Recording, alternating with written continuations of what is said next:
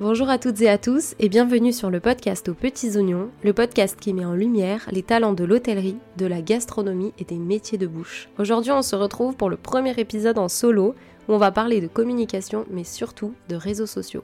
Dans ce format d'épisode, j'ai envie de vous partager des astuces simples et faciles à mettre en place pour la communication de votre établissement, alors c'est parti Comment communiquer efficacement sur les réseaux sociaux Je vais vous donner les trois piliers qui sont pour moi la base d'une communication efficace.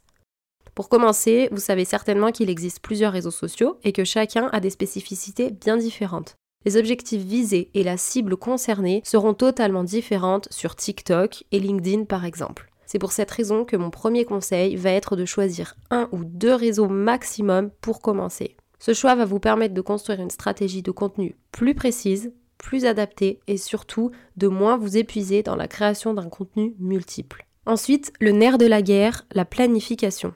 Je pense sincèrement que ce conseil fait partie des plus indispensables à appliquer pour construire une communication solide et stratégique. Sans y consacrer plusieurs heures par semaine, commencez par dédier environ une heure par mois à la rédaction d'un calendrier éditorial. Ce document vous permettra de poser à l'écrit les jours de publication, les sujets abordés et les ressources nécessaires, comme des photos par exemple, pour créer le contenu du mois suivant. Vous n'avez ensuite plus qu'à le suivre pour la partie création et ça vous assure une proposition de contenu variée complète et surtout régulière.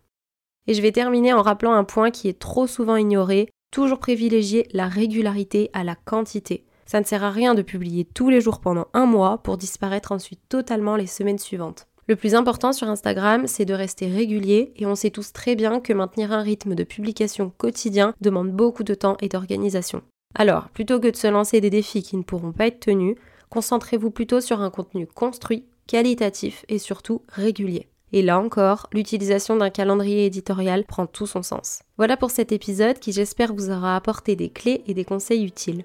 Si vous l'avez aimé ou que vous voulez soutenir le podcast, vous pouvez le conseiller autour de vous et lui laisser la note de votre choix sur la plateforme sur laquelle vous l'écoutez.